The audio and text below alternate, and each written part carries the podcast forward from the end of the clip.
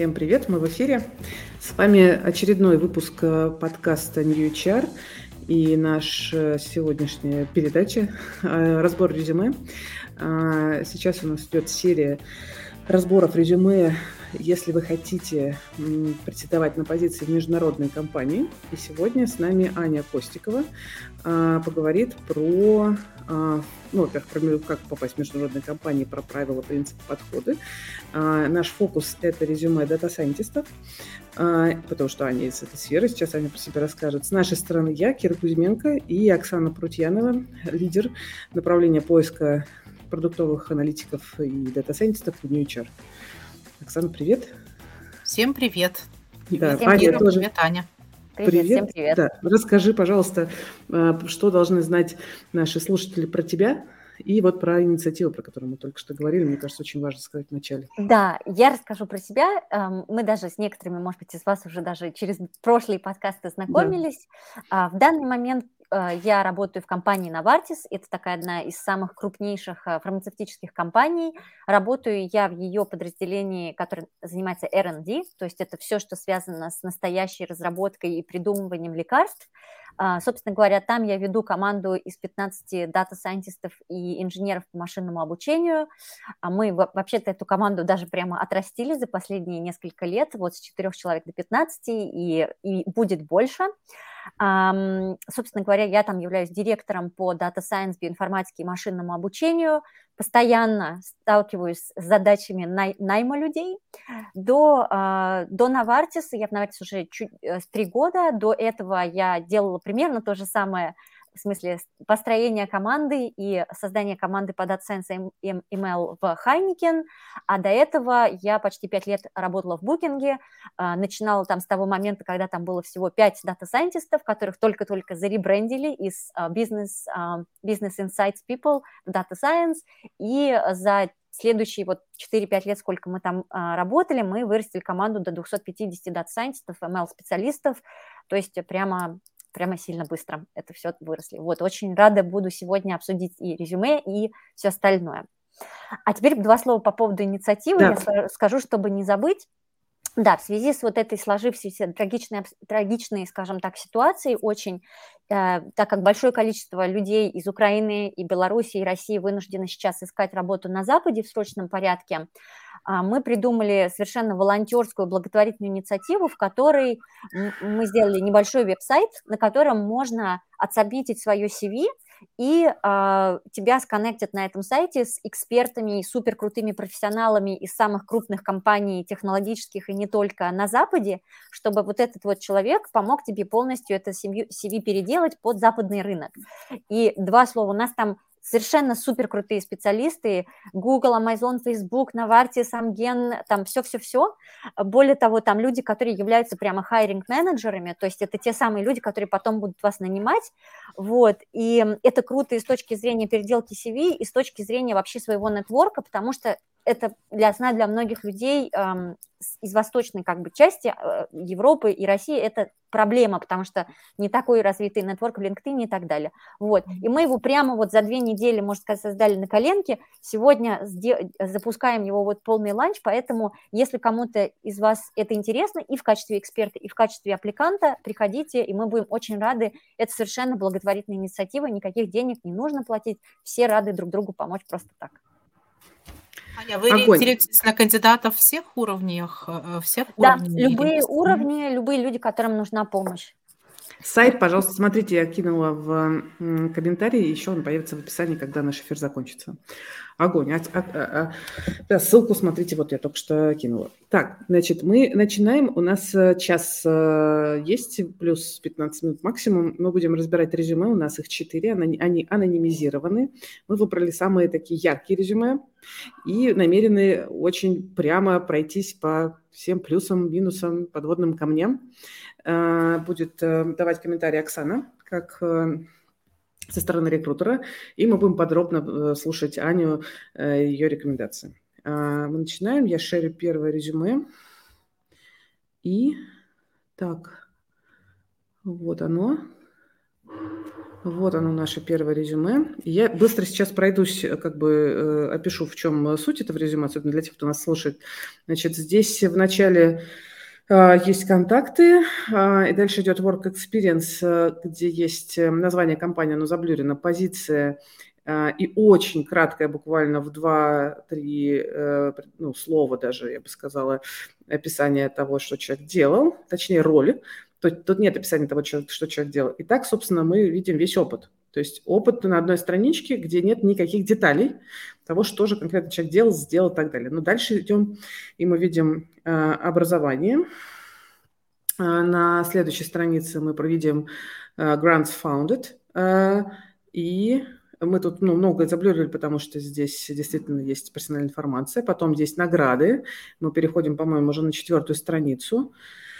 И эти награды на всю страницу. Потом мы идем на peer-reviewed publications. Это круто, но смотрите, сколько их. Они все заблюрены, потому что они персональные. И здесь на два листа 15, значит, истории. Потом conference papers. Еще много заблюрили. Их, 12, их 21 тоже на два листа. Book chapters, books, papers, в общем, патенты, peer reviews, э, тут вот академические курсы, которые, видимо, человек прошел. А, и, и дальше я продолжаю листать резюме, уже, по-моему, на восьмой странице у нас. Вот. А, здесь очень много, в общем, ссылок и конкретных э, указаний на те или иные вещи, которые человек делал. Э, не, ну, то есть очень мало в смысле, делал в виде как бы ну, какой-то, ну, видимо, непонятно, профессиональной это деятельности или нет, и, на мой взгляд, очень мало описание конкретно, что человек из себя представляет с точки зрения работы, и непонятно его э, запрос на роль. Оксан, э, давай mm-hmm. тогда сначала ты начнешь, потом передадим да. слово Ане. Да, я думаю, что э, это резюме с точки зрения рекрутера э, мало рабочий вариант, а, потому что здесь некая смесь резюме и некого портфолио человека. Угу. Очень хочется вот увести куда-нибудь, не знаю, публикацию, дать ссылку просто моей публикации ссылочкой, и там, там те, те кто хочет почитать, да, да. И, и кому интересно, может по этой ссылочке пройтись и углубиться в эту тему, да, чтобы вот сократить какой-то объем. А совершенно действительно непонятно, на какую роль человек претендует. Я в этом ну, с тобой согласна. Угу. А, вот как бы такой кажется, что первый посыл от этого резюме, что этот человек из какой-то очень академической среды, вот а, по тому посылу, да, который несет это резюме, как человек его составил, как э, выстроены акценты в нем, да, вот какой-то угу. очень академический, академический человек. Вот, поэтому с точки зрения бизнесовой роли совершенно непонятно, понятно, что он делал, что он умеет по-настоящему делать и на какую, что хочет на делать, роль, кстати. На какую роль да. он претендует. Да, вот э, то есть вроде как он дает возможность почитать про себя там больше и больше, да, но на самом деле э, э, такое оформление Фокуса резюме нет. вот этого вот этого э, желания не не возникает да, такого желания, потому что действительно совершенно размыт фокус. Это резюме не управляет в рекрутерским вниманием. Да, а, спасибо. Вот это, да, наверное, то, что я бы сказала. Ань, давай тебе слово. Угу, угу. Так, первое, значит, предысторию я расскажу, что вообще как бы вот исходно профиль человека, который, а, по которому у нас есть CV, это очень характерный профиль людей, которые переходят в Data Science, машинное обучение и так далее. То есть э, как бы с точки зрения того, чем человек занимался до этого, мне понятно, что многое из того, что он делал, будет очень релевантно. Однако, конечно же, есть проблемы с тем, как это представлено, и это понятно, потому что в академической среде, когда мы готовим а, свои описания себя, во-первых, они не так сильно ограничены размером, там можно всегда разойтись на много-много страниц, перечислить все статьи и так далее. Вот, все награды, гранты и так далее потому что на самом деле в научной среде это именно то, что очень важно. Это где ты публиковался, сколько статей, сколько конференций и в каких журналах. Но, к сожалению, с точки зрения эм, как бы индустрии, это не совсем релевантная информация, потому что когда ты приходишь работать в индустрию, количество статей и даже то, в каких журналах они опубликованы, это на самом деле не очень важно. Важно, что ты умеешь делать и как то, что ты умеешь делать, можно, может быть полезно компании, в которую ты планируешь идти работать. Поэтому Перво-наперво, перво-наперво в таком резюме нужно четко написать, на какую роль ты претендуешь. Например, data scientist или биоинформатик. Вот я, глядя просто, потому что я вижу чуть более детально это CV, да, а, я вижу, что там огромный опыт именно в биоинформатике, это анализе молекулярных данных, биологических, вот. И тогда сразу возникает вопрос, этот человек ищет скорее позицию биоинформатическую или да. по data science. Так? Непонятно. Непонятно. Второй момент – это связано… А это критично? Вот, вот подожди, вот сейчас кто-то… Mm-hmm. Я побуду немножко адвокатом дьявола и стану на сторону этого человека, потому что я могу сказать, блин, ну и что, я могу и то, и то. Да, я понимаю, но дело в том, что эм, в зависимости от того, на какую позицию и в какие компании будет слаться это резюме, эм, если человек себя описал как биоинформатика, то скорее всего, это будет не совсем явным образом релевантно для технологических компаний. В то, и, и наоборот, если ты ищешь позицию биоинформатика, то если ты описал себя под чистый Data Science, вот из опыта этого человека это можно и так сделать, и так. То есть можно переделать... Ну а в чем проблема? Ну покажу я, значит, ну вот не обращайте внимания на этот опыт, смотрите, какой красивый, значит, биоинформатика техническая Да, компания. ну сейчас угу. тогда я два слова скажу Давай. про то, как вообще вот да, выглядит с точки да. зрения хайринг-менеджера процесс отбора CV. Дело в том, что когда ты открываешь вакансию, на нее сыпется много десятков резюме, да, иногда много сотен.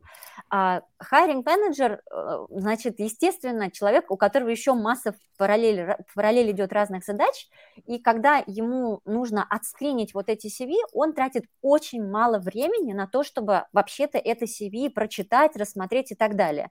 Я как-то замечала, что мне, в принципе, для того, чтобы понять, хочу ли вот этого человека на скрининговое интервью позвать или нет, мне достаточно там, ну, 15 секунд на самом деле. Это очень-очень быстро ну, ты, Это абсолютно рекрутерский у тебя уже тайминг. Вот да, вот, тоже. да, потому что это очень-очень, это очень быстрый процесс, потому что ты как бы скимишь а, вот все как бы те элементы, на которые м, важно Ключевики обратить внимание. Да, смотришь, ключевые да. элементы угу читается ли история, логичная ли, как бы понятно ли то, как он как бы вот, эм, как его опыт как бы формировался, понятны ли скиллы, да, умеет ли человек это правильно объяснить, как бы, что он делал. Про это мы еще сейчас поговорим детально. Uh-huh, uh-huh, вот. Я иногда за собой, Аня, вот я не знаю, есть ли у тебя такая штука, но я иногда за собой замечаю, что я даже весь текст не читаю. У меня как-то глаз, он сам начинает выцеплять ключевые да. слова для той или иной позиции. Да, Потом так, почитаешь, так, если релевантно. Да. Если да. релевантно, то я читаю дольше. И я чита- перечитываю, разумеется, резюме перед uh-huh. тем, как идти уже на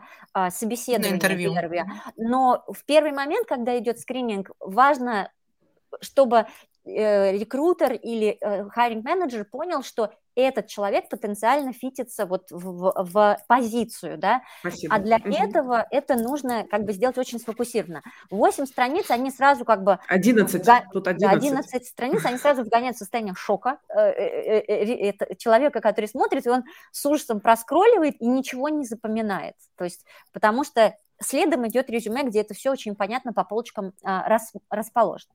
Так, и То есть лучше было бы вообще как бы угу. оставить work experience даже в таком виде и буквально а, на второй странице коротко и перенести, описать. Да, да, и перенести вот в конце у него стоят скиллы вот таким списком, да, да, да, да или да, у, да, у нее, у кандидата а, стоят скиллы вот в самом вот, самом да, низу. Вот, ага, это, вот да, перенести да. это на первую страницу. Это даст большее представление, чем даже да. вот все остальное, потому что эти списки статей как бы читать... Вот представьте себе, что окей, для меня, как человека, который получал э, PhD вот в этой области, я могу хотя бы понять, про что эти статьи, да. потому что я их вижу. А для человека, который сделал PhD в астрофизике, это будет непонятно, так же, как для меня не будет ничего понятно э, для там, PhD в какой-нибудь э, органической химии. Поэтому это бессмысленная информация, она не добавляет практически ничего, если ты не в контексте. Угу. Вот. Теперь вернемся наверх. Вот что мне понравилось в этом CV, что человек начал с все-таки work experience, то есть с опыта. И это правильно, да. да, то есть это совершенно правильно, потому что очень часто именно на data science позиции и machine learning подают люди сначала начиная с образования. Это прямо классическая вещь, поэтому mm-hmm. тут вот это сделано было мудро. Теперь, значит, а, что важно? Что, конечно же, здесь совершенно недостаточно информации по каждой позиции, в которой работал человек. И вот тут очень важный элемент, что когда вы описываете, чем вы там занимались, а, почему всем э, рекрутерам и нанимающим менеджерам очень нравятся bullet points, потому что они как бы позволяют тебе в сжатом виде понять, что именно сделал человек на той работе, которой он был. Вот, например, и а, это вс- вс- любую, любую должность, даже вот супер research, э, как бы позицию, mm-hmm. как leading researcher или leading scientist, можно переписать в конкретные bullet points. И те же самые статьи можно дать просто цифры, что published 20 plus uh, publications mm-hmm. in leading scientific journals. Это говорит о чем-то. И можно в скобочках дать including nature. Да, ну все, все mm-hmm. все поняли. Никому не надо тратить огромное количество времени, чтобы перечитать и самому это просчитать в голове.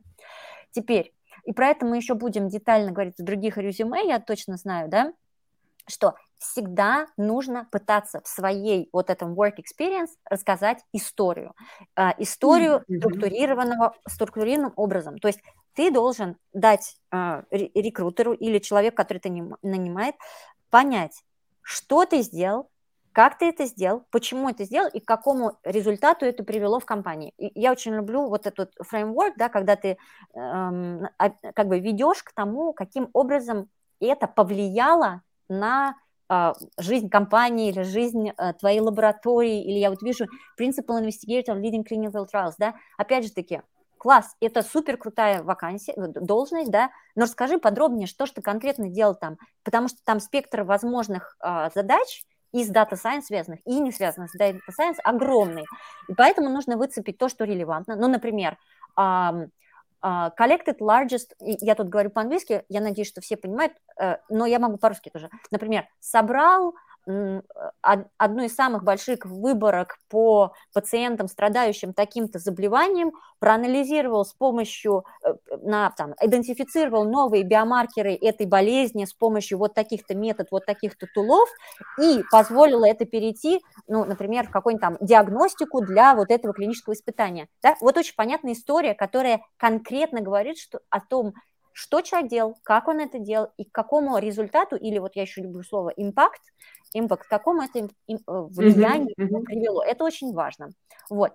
Поэтому тут совершенно четко надо сказать. Я еще вижу следующее, что человек разбил на много детальных подпозиций, да, и вот тут есть как бы такие оверлапы даже в, да, в, в, в э, временных да, да, да, роли. Как бы, да? Да. Это очень непонятно, да, это сразу вызывает массу вопросов, что же человек был? Он был дейта-аналистом, инструктором или он был э, селектором и так далее – выстраиваете логичную историю, да, вы можете задропать часть своей карьеры, и это нормально, да, просто это должно читаться, что я начал в 2009 году как технический ассистент, занимался IT-суппорт, делал то-то, то-то.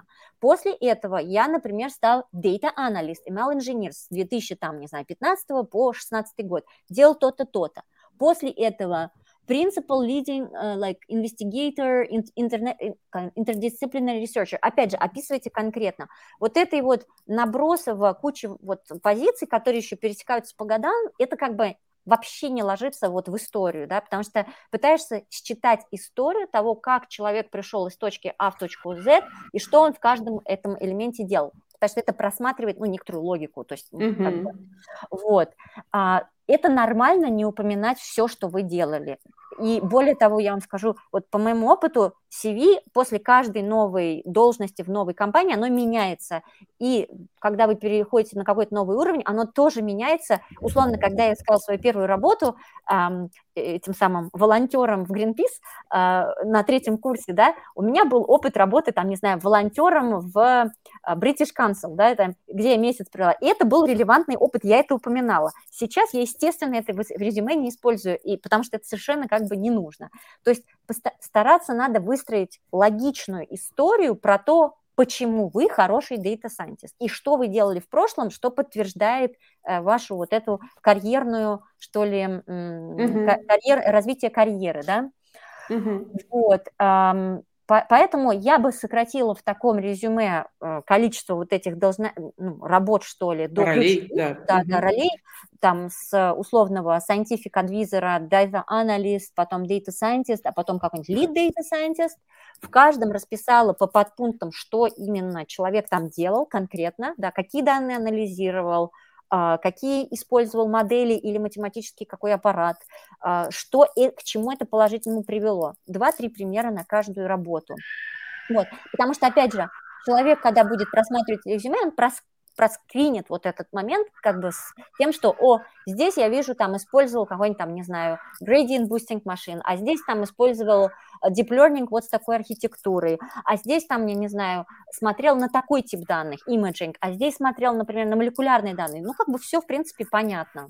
Вот. И я а... здесь добавлю, что это как раз, если вы выделите ключевые слова, это позволит находить а, поисковыми запросами ваше резюме, когда его ищет рекрутер. А, то есть угу. не, не, стесняйтесь добавлять вот такие общие слова, да, не, детали по технологиям, там, названия моделей, да, с которыми вы работали и так далее.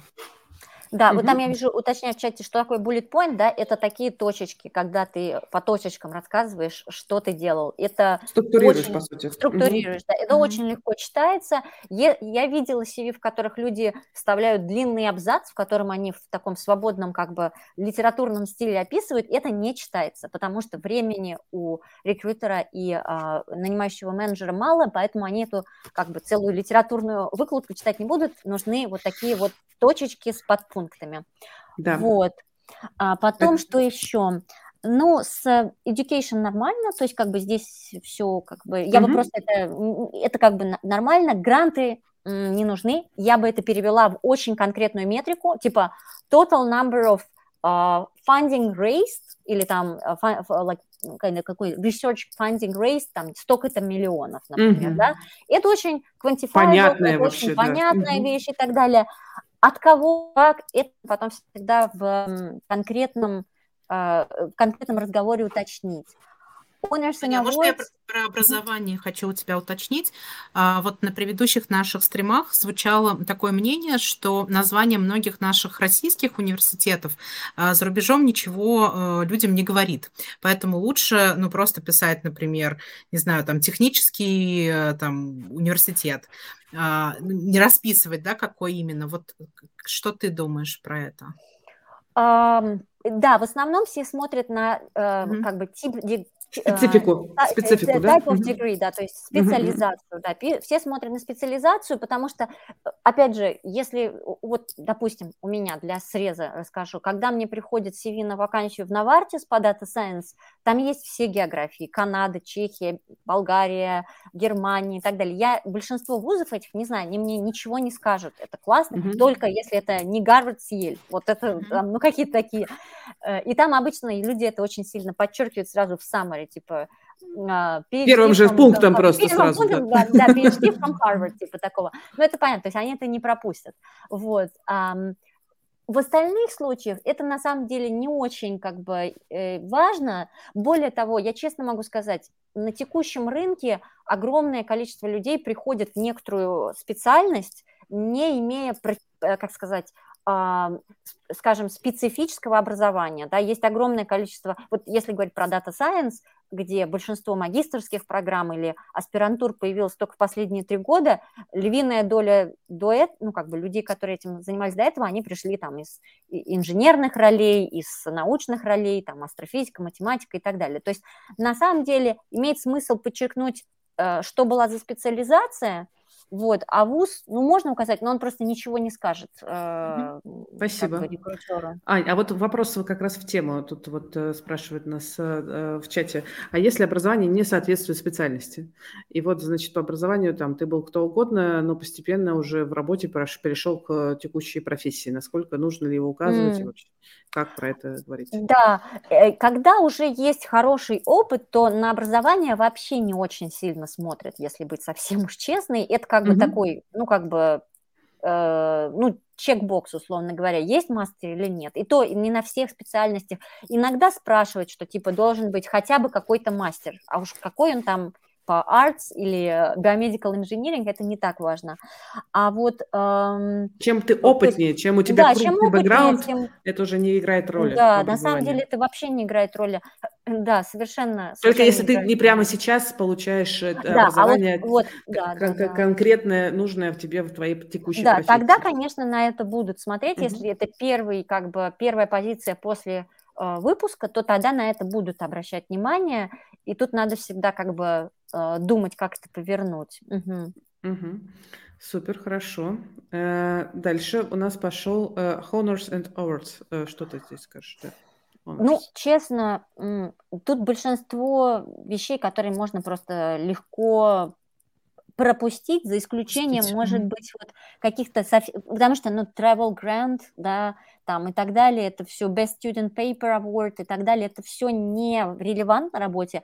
Вот с, с хакатоном интересно, если человек может про это рассказать какую-то когерентную историю, про это можно упомянуть. Ну, например, я часто вот вижу люди э, под AdSense ML, те, которые компети... Э, выигрывают соревнования на Kaggle, да, например, такая платформа, на которой э, доценtisты могут mm-hmm. друг с дружкой соревноваться и так далее. Если ты там какие-нибудь бэджи, бейдж, бейджи имеешь, бэджики, то люди это выносят прямо на первую страницу резюме. И это вообще-то о многом говорит, потому что там еще надо суметь выиграть это, mm-hmm. этот, а, это соревнование. Вот если это из такого контекста, то это надо перенести, конечно, наверх. Но это должно быть понятно, потому что Kaggle все знают, и да. это очень очень понятный отсыл. Если это просто э, небольшой хакатон где-то э, в небо- не очень большом городе, про который никто не знает, то это ничего не расскажет ревьюерам. Мне еще здесь хочется подсветить, что человек указывает действительно совсем все, э, вплоть до, ну, как бы начала, видимо, карьеры, э, когда, на мой взгляд, это уже не является релевантным его текущему фокусу. Ну, то есть угу. то, что было 12 лет назад, если это не, не знаю, премия мира Нобелевская, то, наверное, это сейчас вряд ли будет релевантно. И можно да, кажется, что нужно оставлять либо самые последние, либо самые значимые, да? Да. Угу.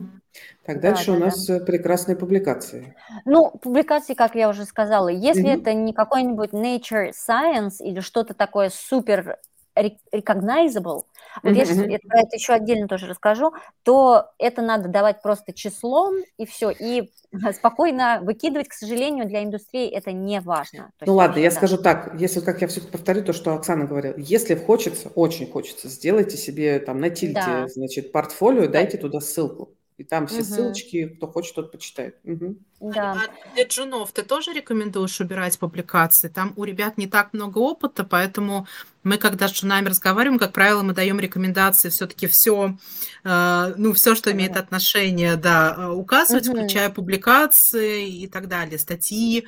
Вот э, что для джунов порекомендуешь? Тут у тебя тоже такая будет а, рекомендация убрать? Я чаще прошу, как бы, рекомен... Э, что я делаю, я обычно рекомендую вот э, спросить, вот что вы по этой статье сделали, что вы можете пересказать как bullet point историю вот mm. в основном mm. опыте, да, и потом вы можете поставить в скобочках после этого просто там, допустим, не знаю, plus ну, или Journal of какой-нибудь там Medicine или Engineering 2019, э, допустим, вот так вот. Можно поставить это в скобочках после короткой рефер... коротким референсом. Тогда это очень понятная история, потому что как мы все знаем, кто писал статьи научные, там всегда много соавторов, и понять просто из списка соавторов, кто что делал, невозможно, даже если статья очень классная. Поэтому важно выделить, что если ты, например, молекулярный биолог, который ответственен был за всю экспериментальную часть. Вот и расскажи про это, как ты эти пробирки там отбирал, значит, капал что-то, да, какие ассейс ты пускал и так далее. Если ты data scientist, который анализировал эти данные, соответственно, расскажи про это и сдай ссылочку на статью, чтобы было понятно, в чем конкретно твой как бы contribution. Если uh-huh. этого не дать, на это все равно спросят обязательно, что, uh-huh. как вы законтрибьютили в эту статью. А, вот. Так, пошли а, дальше. Вот. Тут у нас ну, Постеры, ну да, книги и так далее. Патенты? Интересный такой аспект. Э, тут я бы так сказала, что опять числом однозначно можно указать. А, вот Colford, э, можно на самом начале сказать Colford 30 plus articles, five book chapters and uh, cover on like не знаю 10 patterns like mm-hmm. вот, вот это вот прекрасно да то есть это как бы впечатляет um, да, за исключением это может играть положительную роль, если человек собирается основывать свою, свою собственную компанию, mm-hmm. и он фандрейзингом занимается под эту mm-hmm. компанию, тогда про это можно расширенно сказать. Вот я типа крутой ученый, у меня очень много наград, публикаций и патентов, вот смотрите сколько, и теперь я буду Chief Science Officer в новом стартапе. Но это не совсем Data Science, скажем так. Да. Так, что у нас дальше? Uh, peer reviews?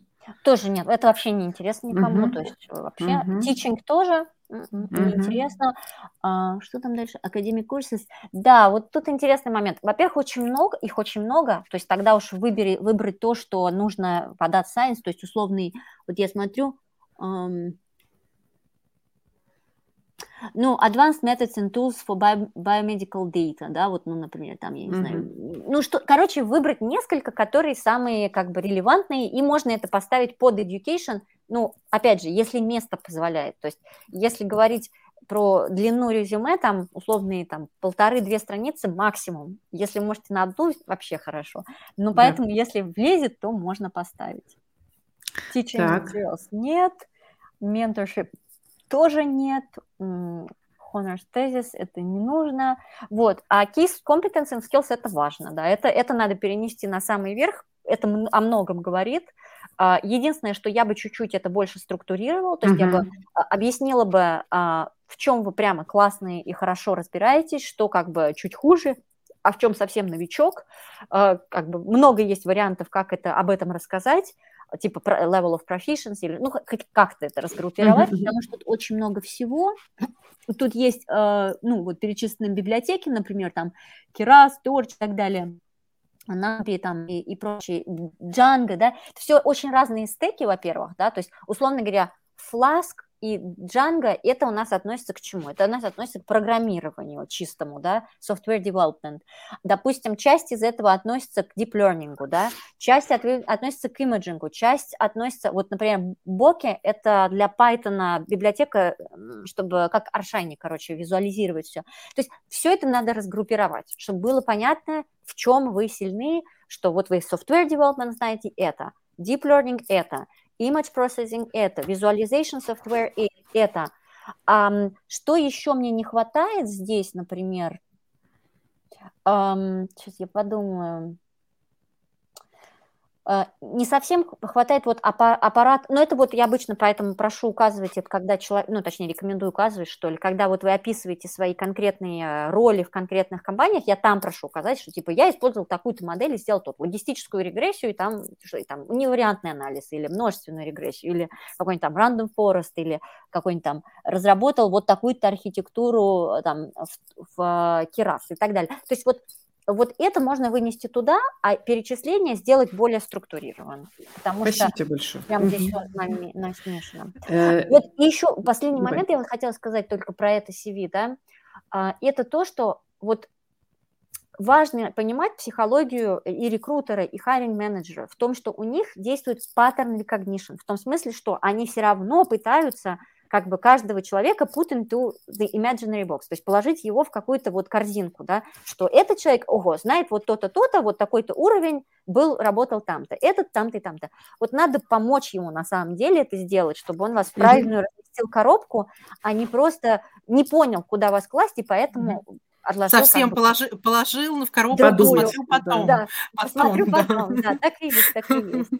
А вот Никита да. у нас спрашивает, к слову, про то, что мы обсуждали, что, ну, как бы давний опыт не стоит указывать, и вот Никита уточняет, что вот если все-таки с 15 лет опыта я оставил только 8 релевантных, не вызовет ли это вопрос, чем занимался до этого? Как про это лучше сказать? Ну, если это было совсем-совсем давно, то нет, это не вызовет. Все все равно смотрят как бы на самый э, свежий опыт он не вызовет. Потом угу.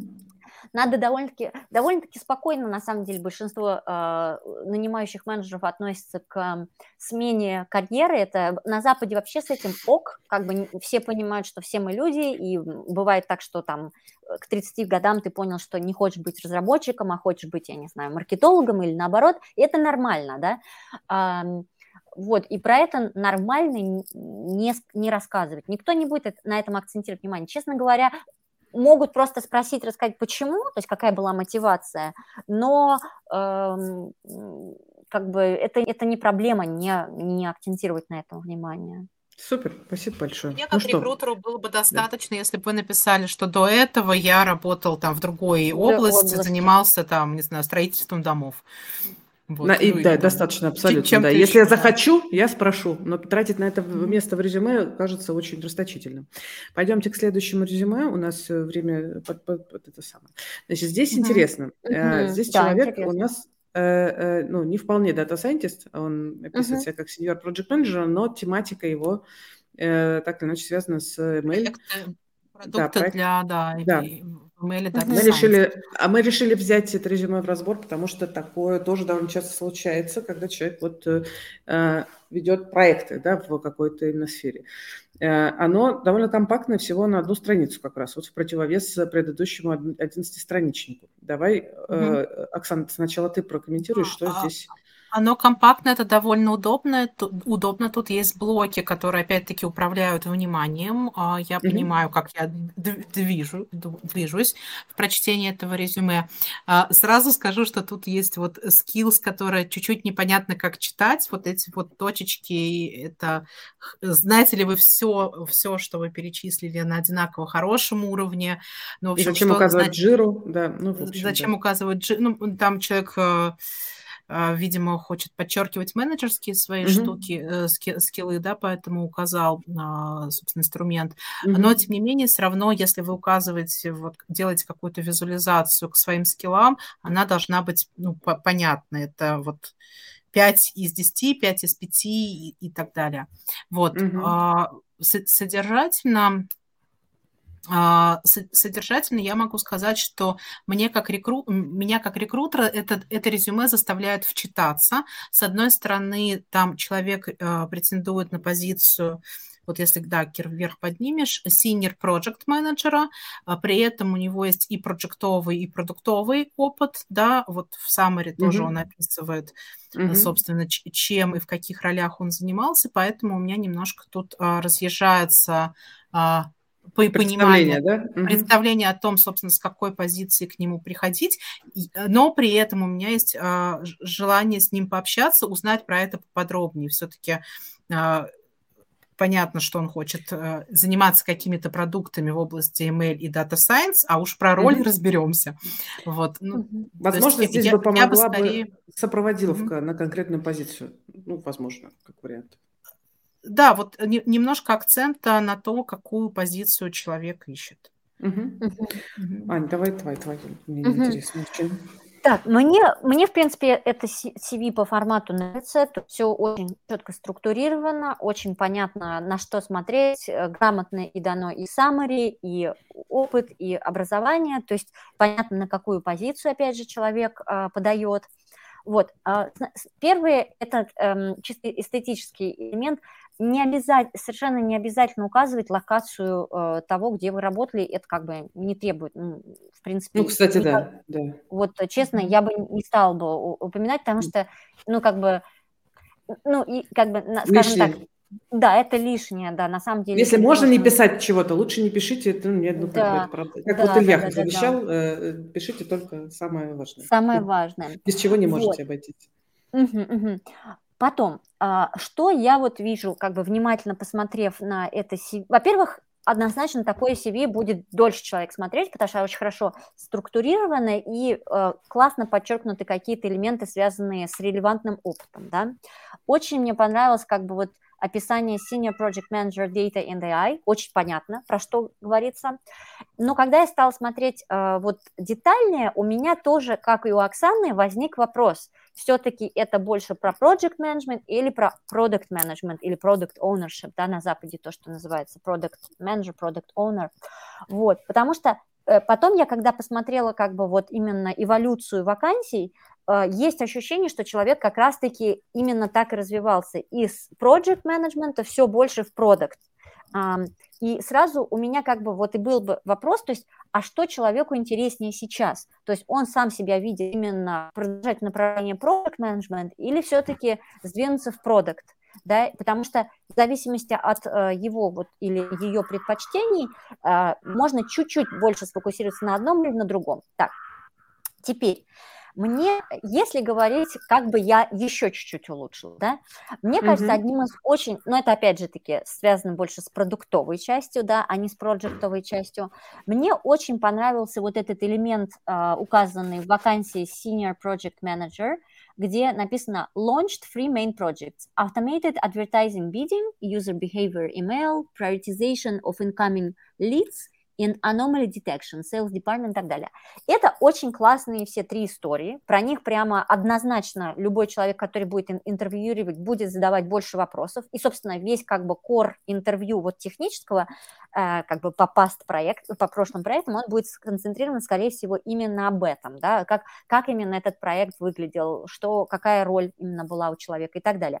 Я бы их прямо и вынесла в отдельные как бы подпункты тоже и рассказала бы чуть подробнее, что было было сделано. То есть какова роль была вот этого конкретного человека, что он делал. Он определял, например, то, как этот продукт выглядит, взаимодействовал с командой разработчиков, взаимодействовал с дата-сайентистами, делал milestone ы, там, делал agile им весь, как бы приоритизировал таски, взаимодействовал со стейкхолдерами. В общем, это все очень интересно понять подробнее и очень интересно понять, какой технологический стек у этого продукта в результате был, потому что на это особенно технологические компании обращают внимание. То есть если это, например, был сервис на основе каких-нибудь стриминговых технологий, там, с, с, эм, там какой-нибудь эм, Кавка, там, стриминг, и все это в реальном времени, весь этот фидинг-процесс, про это указать прямо круто, потому что это сразу выцепит взглядом любого, ну, э, любого как бы нанимающего человека, потому что это супер релевантный скилл. Поэтому технологический стек тут надо указать, на мой взгляд, точно, или, или там, или в скиллах, потому что это прямо повысит ценность этого специалиста сильно-сильно. Более вот. того, сейчас пару слов еще скажу, Оксан, э, напомню здесь про важность keywords не только для рекрутера, но и для поисковиков. Э, мне кажется, это тоже важный момент. Да-да-да, вот э, то, что мы уже говорили на, при, при разборе предыдущего mm-hmm. резюме, то есть указывайте прям э, технический стек, технологии, отдельные ключевые слова. Думайте, как а, поисковой робот будет искать ваше резюме по каким словам, что должен забить рекрутер mm-hmm. или researcher, да, который mm-hmm. пытается вас найти а, в, в поисковую строку и по, попытайтесь эти, добавьте эти ключевики в свое, найдите место им в своем резюме. Угу, угу. Угу. Есть да. что еще про это резюме сказать, Ань, как ты думаешь? Ну, вот, например, тоже, э, вот я предпочитаю, вот как бы э, это как бы такая характерная вещь для многих э, менеджеров, менеджмент ролей, когда человек пишет вот в, в его должности Senior Manager, Project Manager Advertising Agency, там написано Manage data projects from the pre-launch to final business value. Вот это очень generic, это очень как бы обобщенно, я бы это конкретизировала, потому что любая более конкретная история, она цепляет намного больше. Это просто психология человека, что мы лучше реагируем на историю, которая как бы такая персонализированная, что-то рассказывает, чем на общие как бы какие-то слова. Поэтому либо, то есть что здесь человек хочет подчеркнуть? Он хочет, что он полный цикл просматривал, или было этих много, много, например, проектов, или то, что final business value. А если final business value, то какое оно было, да? То Ой, есть да. вот угу. можно это обыграть. Про результаты хочется, да. Угу. Да, то есть надо вот этот обыграть элемент. Но опять же, в целом и среднем это резюме хорошее. Единственная моя рекомендация была бы это, что если человек четко чувствует, что он двигается в продуктовую роль, то прямо э, усилить этот аспект, особенно в э, последней позиции, и написать, что я хочу на продукта. Если же на проект, то тогда, в принципе, и так все неплохо. Да, Спасибо. Присоединюсь, то есть решить внутри себя, кто ты, mm-hmm. и, собственно, э, именно эти компетенции сделать на них да. акцент. Да, да, это точно. Есть у нас вопрос из чата, который был задан еще до нашего значит, э, начала. Женя спрашивает, если Э, кандидат имеет опыт работы больше 10 лет, а, является сеньором, архитектором, требуется ли на собеседование приносить перевод своих дипломов, вот. И вообще, есть ли смысл преподносить переведенные дипломы? Либо все же основной опыт достижения, на всякий случай, еще раз мы вернемся к этому, мне кажется, надо сказать. Наверное, нет. Основной, нет. Э, я, я так скажу, что вообще никто эти дипломы особо не проверяет, э, за исключением ситуации, когда ты едешь в аспирантуру, где, собственно, это важный как бы юридический документ, вот, их могут попросить чисто для галочки, но это в момент уже как бы хайринга, вот уже финального, когда там тебе э, прописывают всякие там... Бывают ситуации, в которых их могут запросить для security check. Вот это бывает. Вот. Uh-huh. В некоторых компаниях, да, это, кстати, есть такой background check. Это когда тебя ну, проверяют, что у тебя просто криминальных никаких нету там послужных списков, вот, и тогда могут запросить переведенные дипломы, но это не на этапе собеседования 100%. Mm-hmm. И в принципе, хорошо иметь апостелированную версию основных документов, чтобы просто потом, апостелированную и переведенную версию основных документов, чтобы потом, если вот этот бэкграунд-чек будет делаться, иметь mm-hmm. их просто под рукой. Не тратить а, время, да. Да, mm-hmm. не тратить время, потому что это всегда такой как бы довольно-таки длительный процесс там и так далее. Вот, и еще последний вопрос, прям вот тоже про образование, просто они как-то пошли кучно. А, опять еще разок, значит, про то, что можно ли компенсировать отсутствие математического образования для иностранных компаний. Отсеют ли по этому признаку? Нет. Не Нет, отсеивают. никто не отца... Нет, совершенно не отсеивает. У меня в, в букинге, когда я была и в Хайникен, и где только я не работала, везде огромное количество людей, которые пришли в, та... в Data Science из Economics и Econometrics. То есть это вообще mm-hmm. нормальный путь, и mm-hmm. они прекрасные совершенно доцентисты и машин, mm. инженер машинного обучения. У меня тоже есть вакансии, когда мы обсуждаем требования к кандидатам. У меня прям было несколько раз, когда прям ребята просили эконометрику. Да. Mm-hmm. Придем к следующему резюме. У нас есть резюме джуниор специалиста. Мне кажется, сейчас многие будет интересно. У нас тоже есть вопросы про джуниор. Давай, наверное, начнем, честно говоря, хочется с вопросов, потому что вот вопрос такой сразу сходу. А вообще э, иностранные компании – заинтересованы ли в junior дата-сайентистах? А, да, но я, эм, да, заинтересованы, особенно компании, которые, ну, как бы не... На самом деле, как бы, вообще, честно вам скажу, что э, особенно на начальных этапах карьеры, ну и да, даже на более поздних, э, во, во многом, как бы, это numbers game. То есть в том смысле, что надо подавать, пробовать, э, смотреть, готовиться, переписывать, взаимодействовать и так далее. То есть эм, то есть, смотрите, то есть там два важных этапа есть. Первый этап – это чтобы вообще на твое CV обратили внимание и тебя хотя бы пустили на собеседование, да, а второй момент – это уже пройти собеседование, да. В целом и среднем, как только вы дошли до момента собеседования – факторы, связанные с тем, что а я там совсем молодой, или я из другой страны, или из такой-то географии, там и так далее, уже не важны, потому что уже это все как бы про, про, скажем, любые фильтры, которые были, они применены вот до этого элемента. И там уже как бы насколько, как себя человек покажет, так и будет.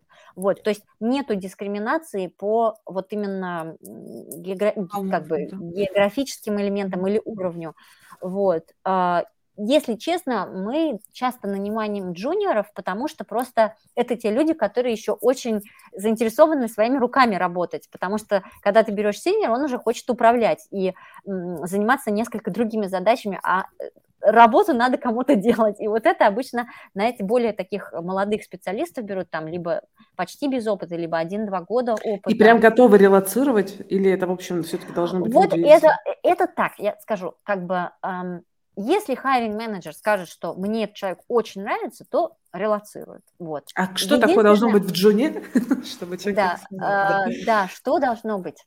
Ну, как бы как бы э, больше всего вот э, по, моим, по моему опыту и опыту того, что я вижу, как интервьюируют другие, другие коллеги, это всегда на самом деле, ребята, все это упирается в вопрос умения коммуницировать и очень четко, структурированно рассказывать и понятно объяснять. Вот реально коммуникация играет самую большую роль в найме. То есть первый элемент это связанный как бы с чисто с человеческим таким матчем, да, то есть насколько человек приятный на самом деле, то есть когда ты видишь, что с этим человеком будет комфортно работать. Если человек супер крутой специалист, гениальный и так далее, но ты видишь, что с ним будет сложно работать, он высокомерный, например, или совершенно не умеет, да, да, не умеешь слушать фидбэк, а, то на нем, да, ну, как бы его не будут взять команду, потому что потом с этим намного больше проблем, чем пользы от такого. Потом, опять же, имейте в виду, что работа в большой команде, компании или команде – это взаимодействие с людьми. Соответственно, что важно? Это умение общаться с людьми и быть человеком, с которым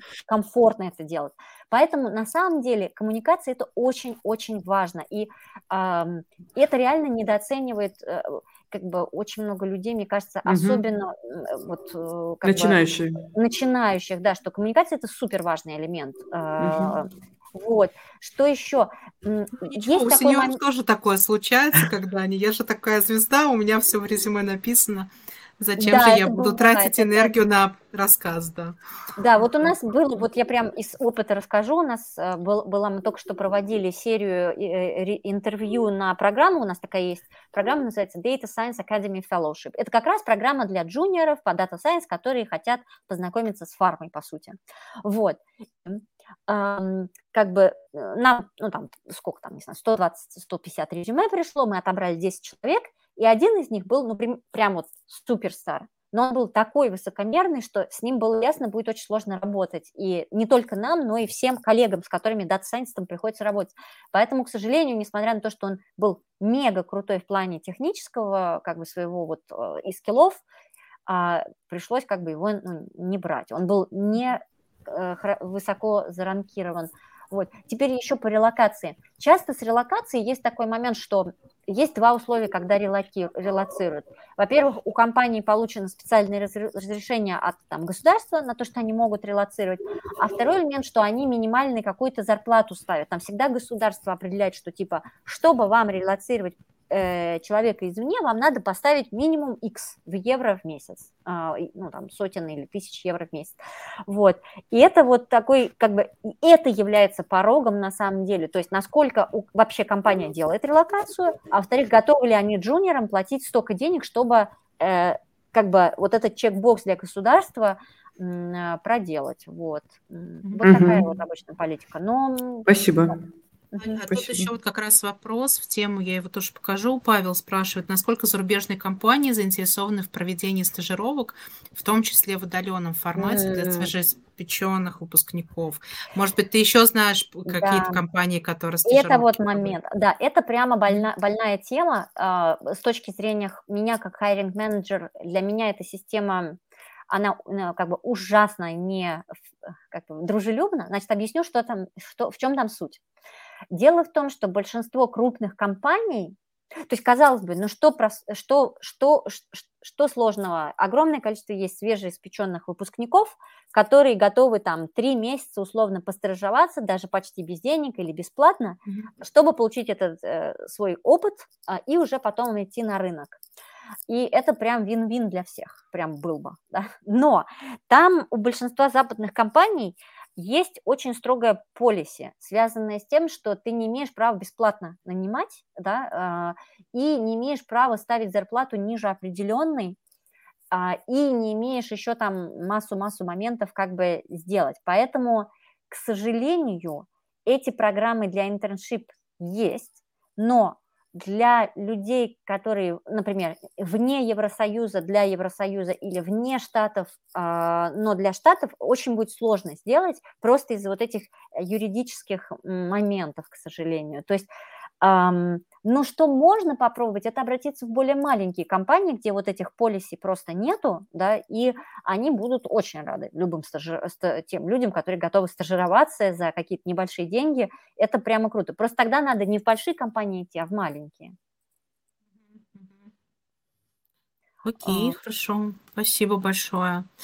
Ну я, что? Я вот вижу там еще вопрос по поводу английского языка устроиться ли только с русским? Нет, ребят, это как бы не получится. Вот честно, вообще никак. А, то есть нужно знать язык. И, как я уже сказала, прямо язык – это коммуникация, это супер важно. Поэтому это играет роль. Ага. Слушай, а вот еще здесь угу. такой интересный вопрос, Кира, извини. Да. Роман спрашивает, на какой площадке размещают свою CV для иностранных компаний, кроме LinkedIn?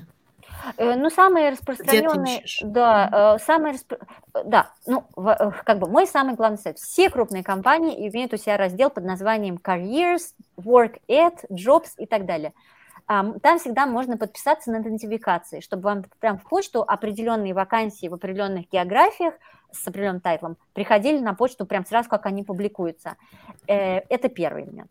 Второй э, CV, эм, значит, самые популярные сайты это Indeed, Monster, Glassdoor, условно говоря. Вот эти вот основные сайты, на которых все всегда публикуют и размещают, это репостинг делают всем вакансиям, LinkedIn тоже. Но в LinkedIn важно ведь не, не, не совсем то, что, скажем, не размещать резюме, да, а Э, иметь страничку и иметь как бы ее классно оформленную, прямо скажем. То есть это играет роль. Я знаю рекрут, рекрутеров и hiring managers, которые а, проверяют не CV, а страничку в LinkedIn. Да. И, и поддерживать ее в актуальном состоянии, потому да, что да, иногда да, заходишь, да, да, да, а там прям сильно все устарело. Да, ну, это и, доп- и дополнять, да, и дополнять портфолио, угу. там есть возможности да. для этого. Э -э между прочим, это очень удобный, как бы, скажем так, один из нетривиальных методов, как классно устроиться, это вообще-то быть либо инфлюенсером, либо Э, ну, как бы инфлюенсером именно в медиа-среде, вот какой-то вашей специальности. Это играет большую-большую роль, на самом деле. Огромную. Я вот знаю, например, одного парня, с которым я познакомилась на почве YouTube-канала, вот, а, он, значит, э, а, заканчивает бакалавриат, он в Канаде, и он запустил свой YouTube-канал, быстро его раскрутил, и у него там, не знаю, 15 э, тысяч подписчиков на YouTube, там 30 тысяч подписчиков на LinkedIn, естественно, у него просто нет отбоя от вакансий, хотя он еще там магистратуру не закончил. И он это сделал за полгода. Я, я просто вот как бы, чтобы понимали, как скорость как бы того, как это можно сделать.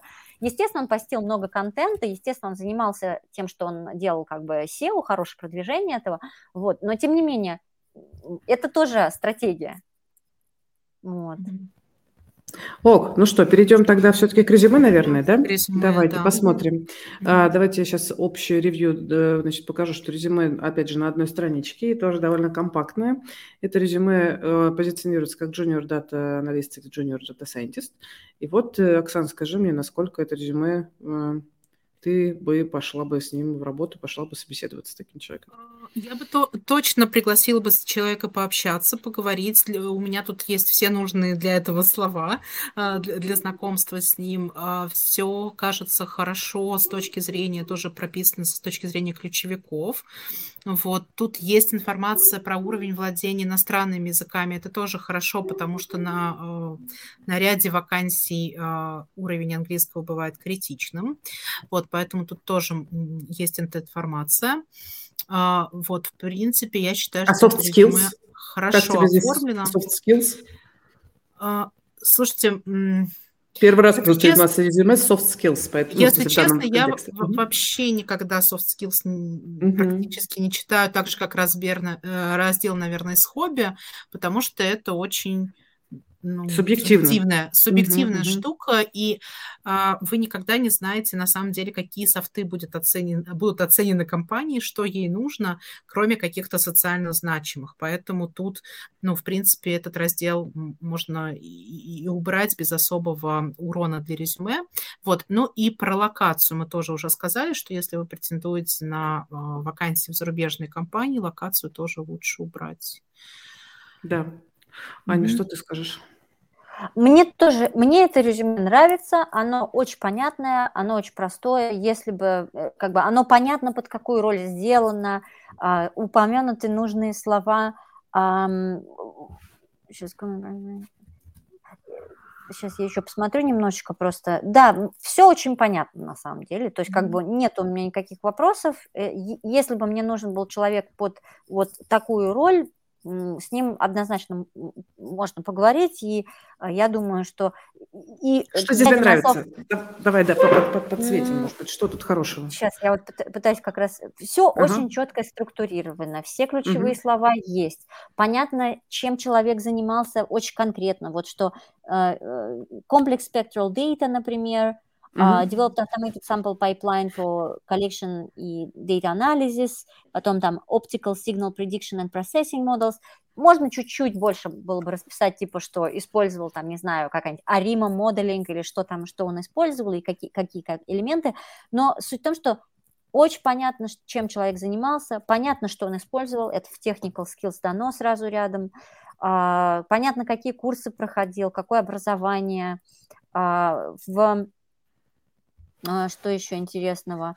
А, я прочитал soft skills, они как бы hit the point, как бы они очень хорошо, да, да mm-hmm. с тем, что, вот, например, человек написал ability to explain complex matter, matters in simple words. Вот очень важное качество для data science. Прямо очень сразу чувствую, что человек понимает, что, а, опять же, openness about receiving and providing feedback. Отлично.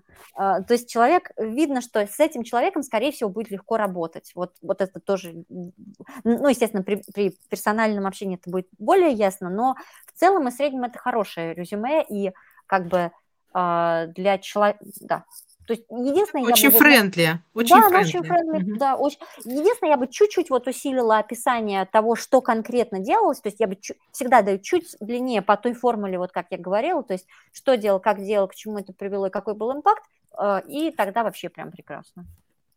Отлично. Слушай, Аня, как ты относишься к креативным резюме? Вот мы посмотрели уже три, они очень по-разному оформлены. Сейчас еще будет виден, видно четвертое резюме. А, Кира его выведет, и тоже да. будет видно, видна разница в оформлении. Нетипичные, какие, так, какие да. больше угу. нравятся? Типичные, стандартизированные или наоборот, креативные? Ну, э, я вам расскажу. Один мне, мне пришло, знаете, э, резюме в виде прости господи, эволюционного дерева, вот филогенетического дерева, где вот такими, значит, э, как это все было. И это реально, конечно, э, обратило на себя внимание, такого никогда не видела.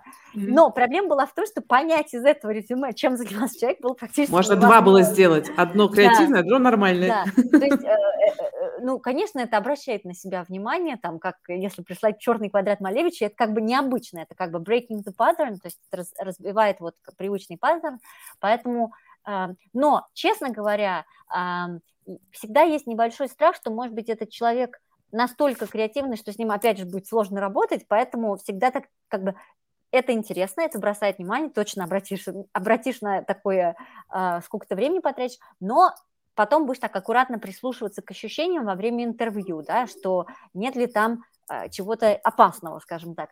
Вот. Мне нравится понятно оформленные резюме, очень структурированные, в которых можно легко понять, какая у человека была как бы вот карьера к тому, к той должности, к которой он хочет, э, какие у него есть скиллы, чем он занимался, умеет ли он это понятно объяснить, потому что это супер важный фактор.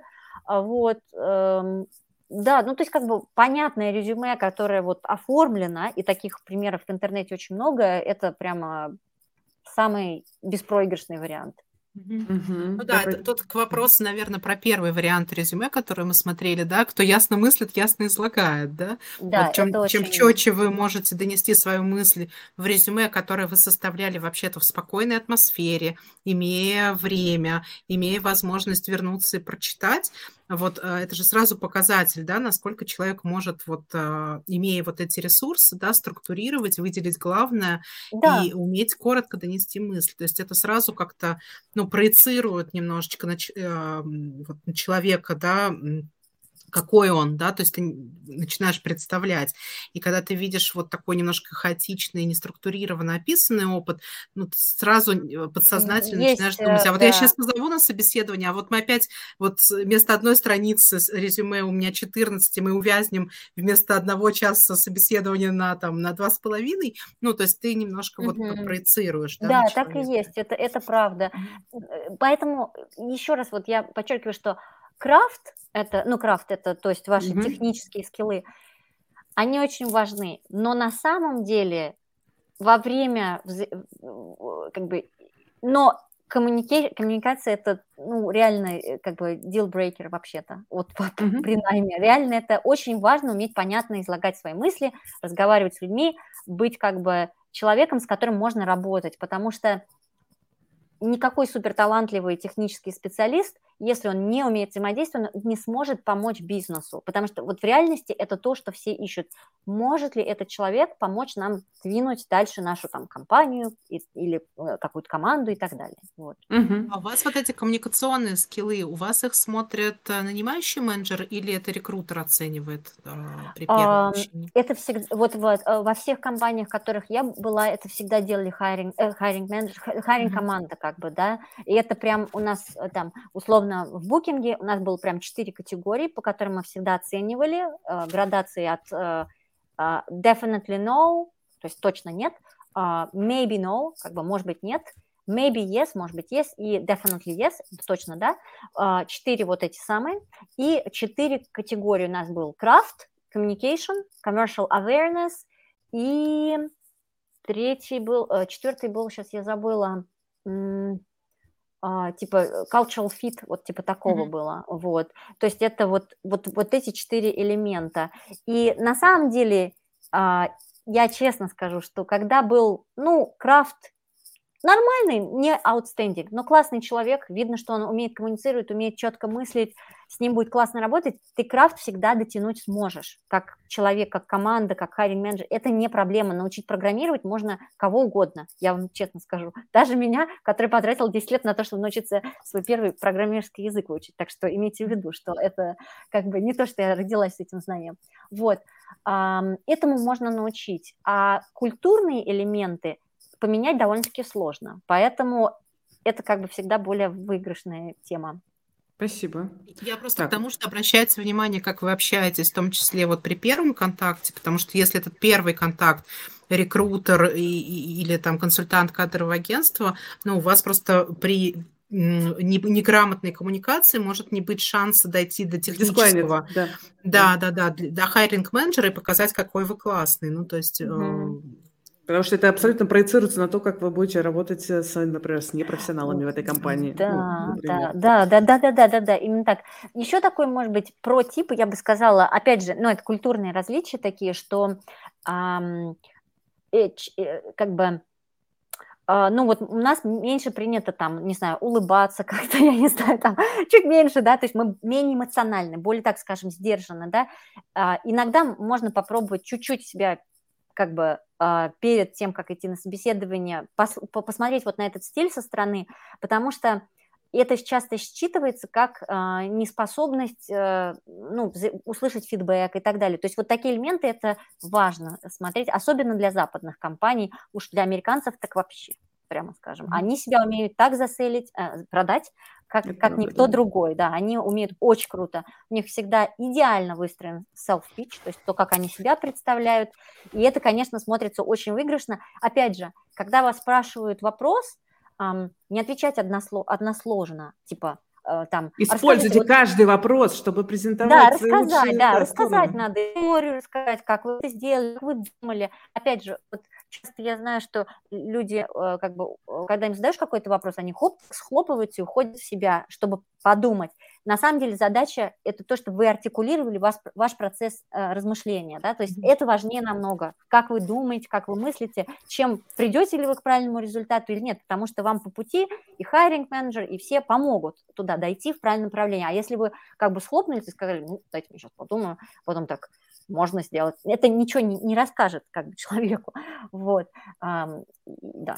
Угу. Я тогда прямо сейчас несколько вопросов из чата нам выведу, а, чтобы пока не переходить к резюме.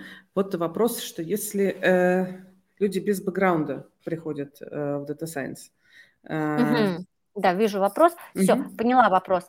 Um, хм, как бы Зависит, зависит. Если вы идете по карьерной э, линии, то, что называется research scientist в технологических компаниях, там Facebook, там, ну, Meta или там Google и так далее, там PhD играет роль. Да, они там в основном обращают на это внимание, неважно какое, но играет роль. Э, э, и это называется research, research scientist, а не data science.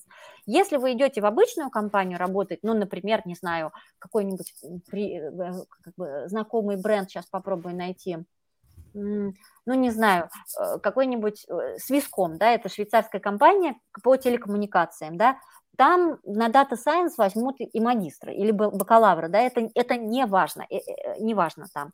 В компаниях, например, которые больше ориентированы на такой deep tech или research, там это будет играть роль, да, там, например, ну, например, вот в биофарме у нас есть в команде люди, у которых только магистратура, но это может им определять их верхнюю карьерную лестницу в плане того, до куда они могут дорасти, потому что на уровень, там, не знаю, какого-нибудь VP нужен обязательно PhD, вот, но или MBA, да, вот, поэтому тут момент, на, на как бы общие позиции Data Science PhD не важно, это плюс, потому что вы как бы типа смотритесь лучше, И могут быть некоторые категории, это Deep Tech, Life Science или Research Scientist позиции в технологической компании, где PhD предпочтительно.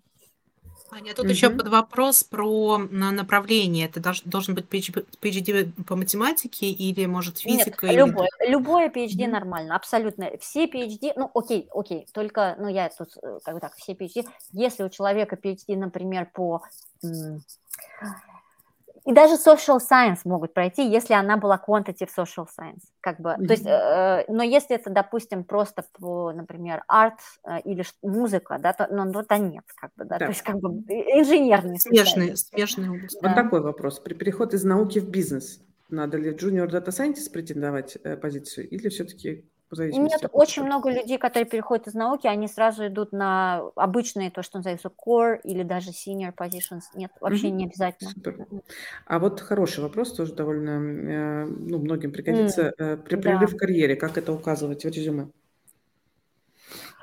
Честно, я как хайринг менеджер даже и не спрашиваю обычно. Вот у человека, во-первых, потому что бывают разные обстоятельства. Там кто-то уходил в декретный отпуск, у кого-то был, там, не знаю, gap year, потому что в Европе это вообще прекрасная тема, там в середине к 30 годам осознать, что я хочу отдохнуть и на пару... То есть нормально лет... к этому относится, да, к такому? Вообще нет. Э, Класс. Да, не, нету каких-то... То есть просто пишешь по порядку, что там с такого года такого был там-то, с такого такой там-то, с такого такого В России все напрягаются такие, а что это, ты тут полгода целый перерыв, чем ты занимался? Нет, у нас вот, у меня сейчас коллега как раз-таки в соседней команде, прекрасный data scientist, он сделал PhD, потом постдок, потом у нас полтора года отработал, а он из Швеции сам, а сейчас он сказал, что ну а теперь мы с женой перед тем, как заводить детей, мы хотим сделать типа полтора года year и попутешествовать по Южной Америке. И нормально, к этому совершенно спокойно относятся, как бы, э, потому, потому что это как бы, вообще вот этот work-life balance, он в Европе очень э, важный, и там к этому относятся совершенно Потому что нужны люди с энергией, а не выдохшиеся да. воздушные да, шарики. Конечно. Да. И умеющий планировать свое время. Да. И поэтому, если человек скажет, я сидел с детьми, нормально. У нас, вот у меня в моей команде сейчас один мой коллега уходит на paternity leave на, leave, э, leave на там 8 месяцев. Это норм. Прекрасно. Так, а вот такой вопрос э, про как раз э, на что лучше потратить год-полтора, доделать проект или вот э, пойти уже набираться опыта э, джуном. Ну, видимо, это делать проект текущий, который, видимо, у человека тут непонятно. А текущий проект по Data Science или Видимо, нет, нет потому что, видишь, тут написано, а не только изучать Data Science потихоньку по вечерам. Сейчас. То есть бросать ли все, срочно идти пытаться, значит, э, джуном, накапливать опыт, либо завершить какой-то проект, заверш... ну, законченный по предыдущей, видимо, специализации, чтобы как-то показать, что mm-hmm. вот я завершаю проект. Наверное, я бы так попробовала. Да, я поняла. Вопрос. Вот это очень все сильно зависит. Я так же скажу. Это так все сильно зависит от ситуации вот у человека, да. Условно, если есть если представим, что ты единственный кормилец в семье, да, и у тебя маленький ребенок, и ты как бы э, хотел бы, может, уйти с работы. Тут про, дел... про, про доделывание, прости, тут человек дописывает про доделывание, это PhD по физике у человека. А, доделывание, нет, уж доделайте лучше. Да, PhD лучше доделайте, да. PhD уж доделайте, осталось чуть-чуть, это надо вытерпеть, вынести, сделать, и потом просто... Э, э, вот что я делала в конце там, своего постдока, когда я решила из, из академии в индустрию уходить, я прямо по вечерам с удовольствием на кагл сидела, и это мне реально дало очень много. Я там натренировалась на всех их датсетах, там на всех этих кластерах, и потом я успешно пошла в букинг с этим. Вот. То есть э, доделывайте PhD, э, чтобы у вас был уже этот галочка, и, э, Обидно потом... будет не доделать, вот ей Да, потом, потому что столько надо будет времени потратить, чтобы потом это когда-то доделать. Поэтому, если возможно доделать, доделывайте.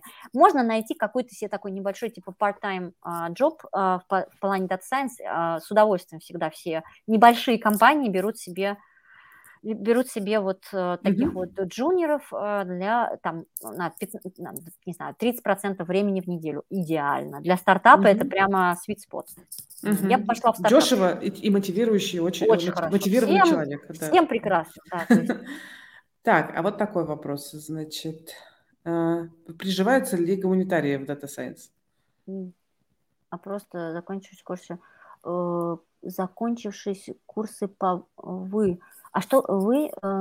ДС, наверное, это просто... А, да, это ДС. Да, okay. mm-hmm. Это зависит, что умеет человек, да, то есть если человек при этом умеет программировать и понимать статистику, то нормально, неважно, что он из э, как бы э, гуманитарной области, да, да, это не, важно, не важно. Да, то есть суть в том, что прелесть программирования, дата сайенс и так далее, машинного обучения, что это такой очень, это скилл, который вообще-то легко выучить. То есть если потратить на это полгода, то можно э, кому угодно этому научиться, а потом уже по мере работы совершенствовать свои скиллы, становиться все более большим профессионалом. Это эм, как бы, да, это такой как бы craft, который можно выучить, поэтому если Гуманитарий mm-hmm. нормально. Вот у нас в Booking е были люди из, из, там, из social science были, ну, такие quantitative social science, из экономики, и психология. У нас были люди, которые занимались PhD по психологии, делали вообще. Да. Так, а вот такой вопрос, скажи, пожалуйста. Вот тут прям конкретный про насколько ага. легче брать, data analyst или data scientist? Да, да, да, да, да. Это я поняла. А, хороший вопрос. А, вообще в дата-аналисты идут, э, ну, есть такая какая-то негласная, что ли, э, как бы что ли, ну не иерархия, это глупое слово, потому что это неправильное вообще отражение, но тем не менее, в плане зарплаты это так есть, да, что data-аналист получает меньше, чем data scientist, data scientist получает меньше, чем ML-инженер, и, допустим, там еще там, дальше идет еще кто-то, то есть вот, mm-hmm. вот оно там идет так, что зарплаты, они пересекаются, эти зарплатные вилки, но они вот нарастают в ту сторону, поэтому, типа, можно сказать, окей, ну, более престижно быть дата-сайентистом, потому что это более высокая зарплата, но я знаю огромное количество людей, которые прекрасно растут по карьере как data-аналист, и потом э, как бы ну, как бы в полной мере выстраивают свою карьеру именно из дейта-анализа. То есть мне больше кажется, это чего человеку нравится. То есть вот, я тоже хотела сказать, куда душа лежит, туда да, вам туда путь идти, лежит потому, реально. Конечно, да. потому что хуже будет, ну, как бы насиловать себя, идти куда-то, что не любишь, а потом сожалеть об этом и мучиться на работе. Ну, с чем? Угу. Огонь. То есть тут прекрасный вопрос. Я думаю, что что-нибудь попробуем ответить про то, что человек откликнулся на 50 вакансий и, и говорит, что нет ни одного предложения на собеседование, но при этом говорит, что резюме адекватный и релевантный опыт. А, да, это мне тоже такое, мне часто жалуются на такие ситуации. Ну, две, две вещи я могу сказать. Во-первых, мне надо посмотреть на CV и вакансии, на которые вы подавали, да, то есть mm-hmm. вот просто абстрактно невозможно сказать, нужно посмотреть, что происходило, так.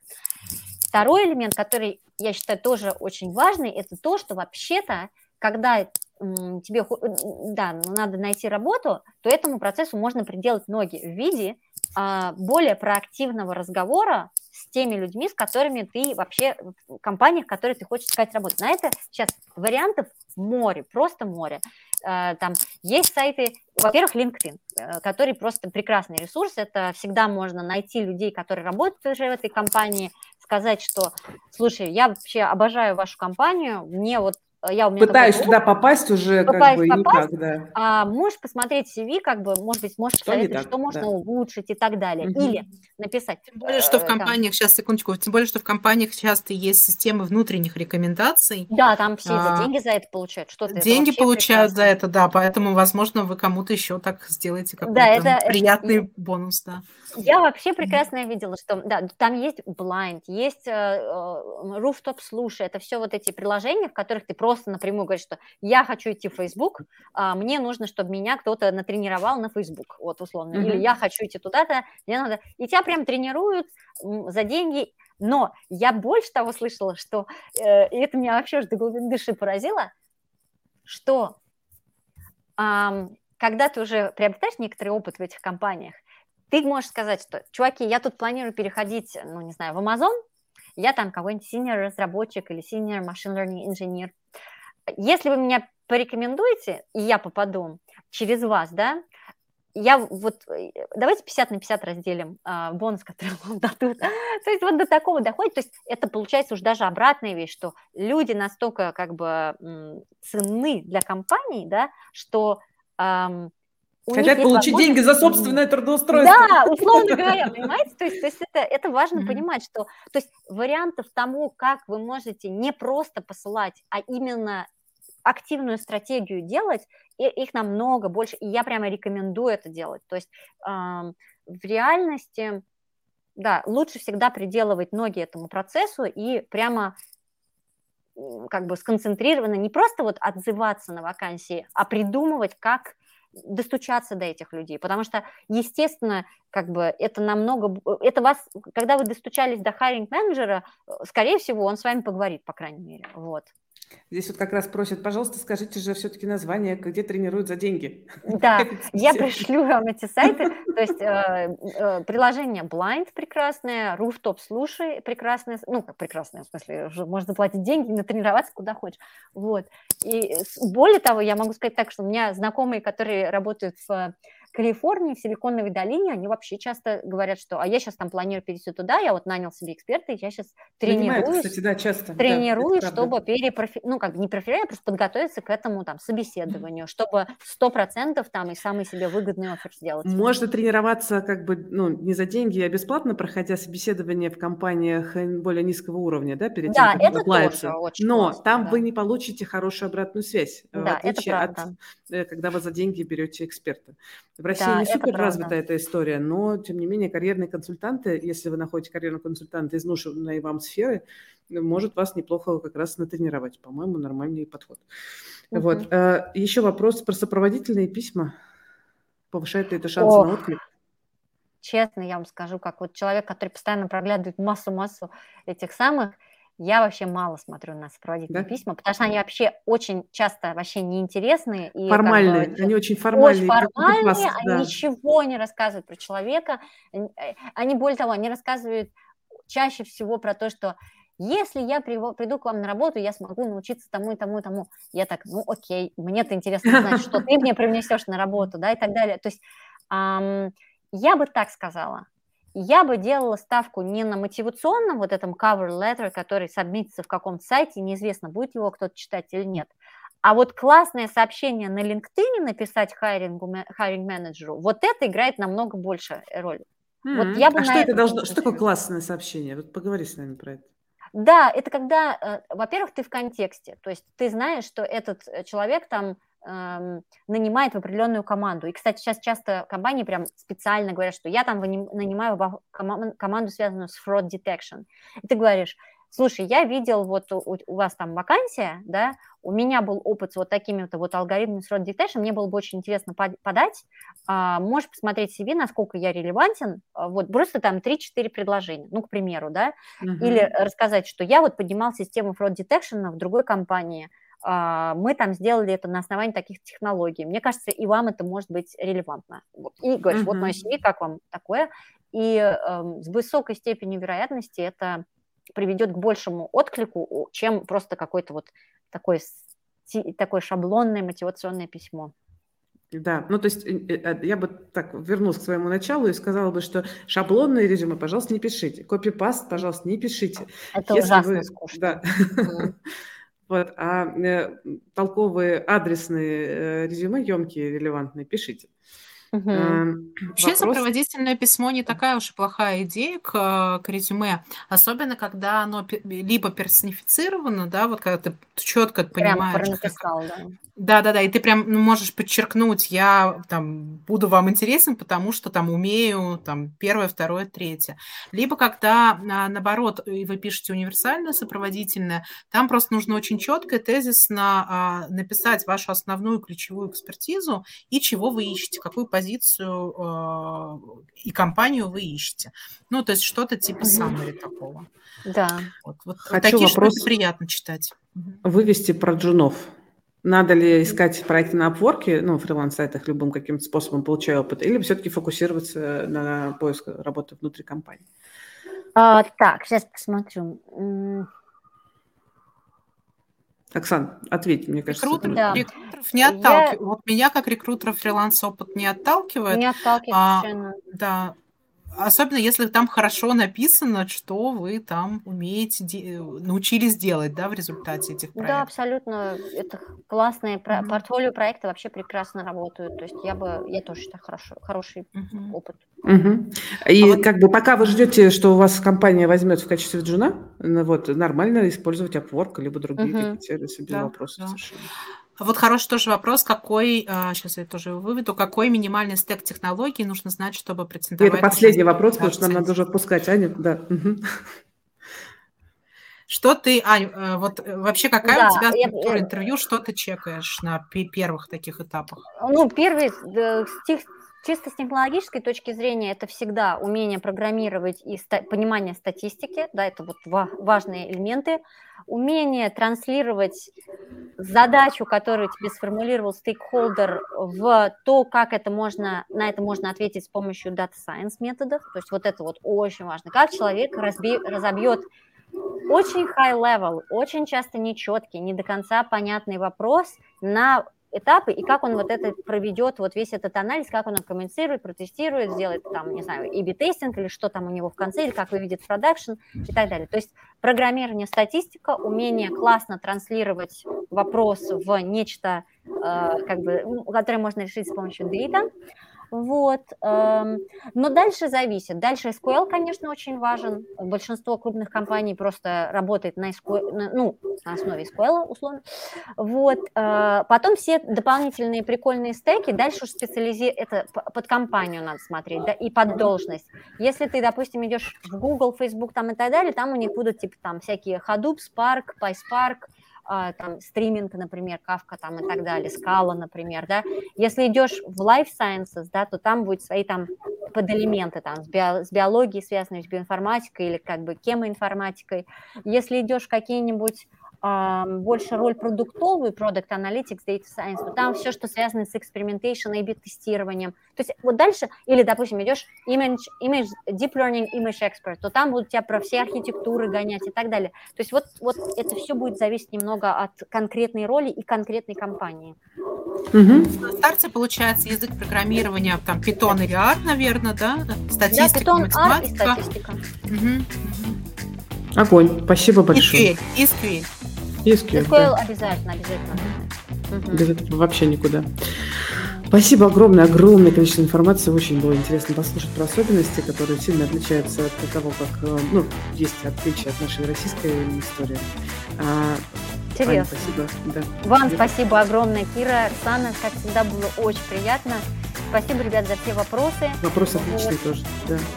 И мои стандартные, я забываю, мне вот сейчас напомнили, значит, подписывайтесь на наш канал, ставьте лайк, э, значит, жмите колокольчик, смотрите наши предыдущие эфиры по разбору резюме и приходите еще. Все, всем хорошего. Всем спасибо.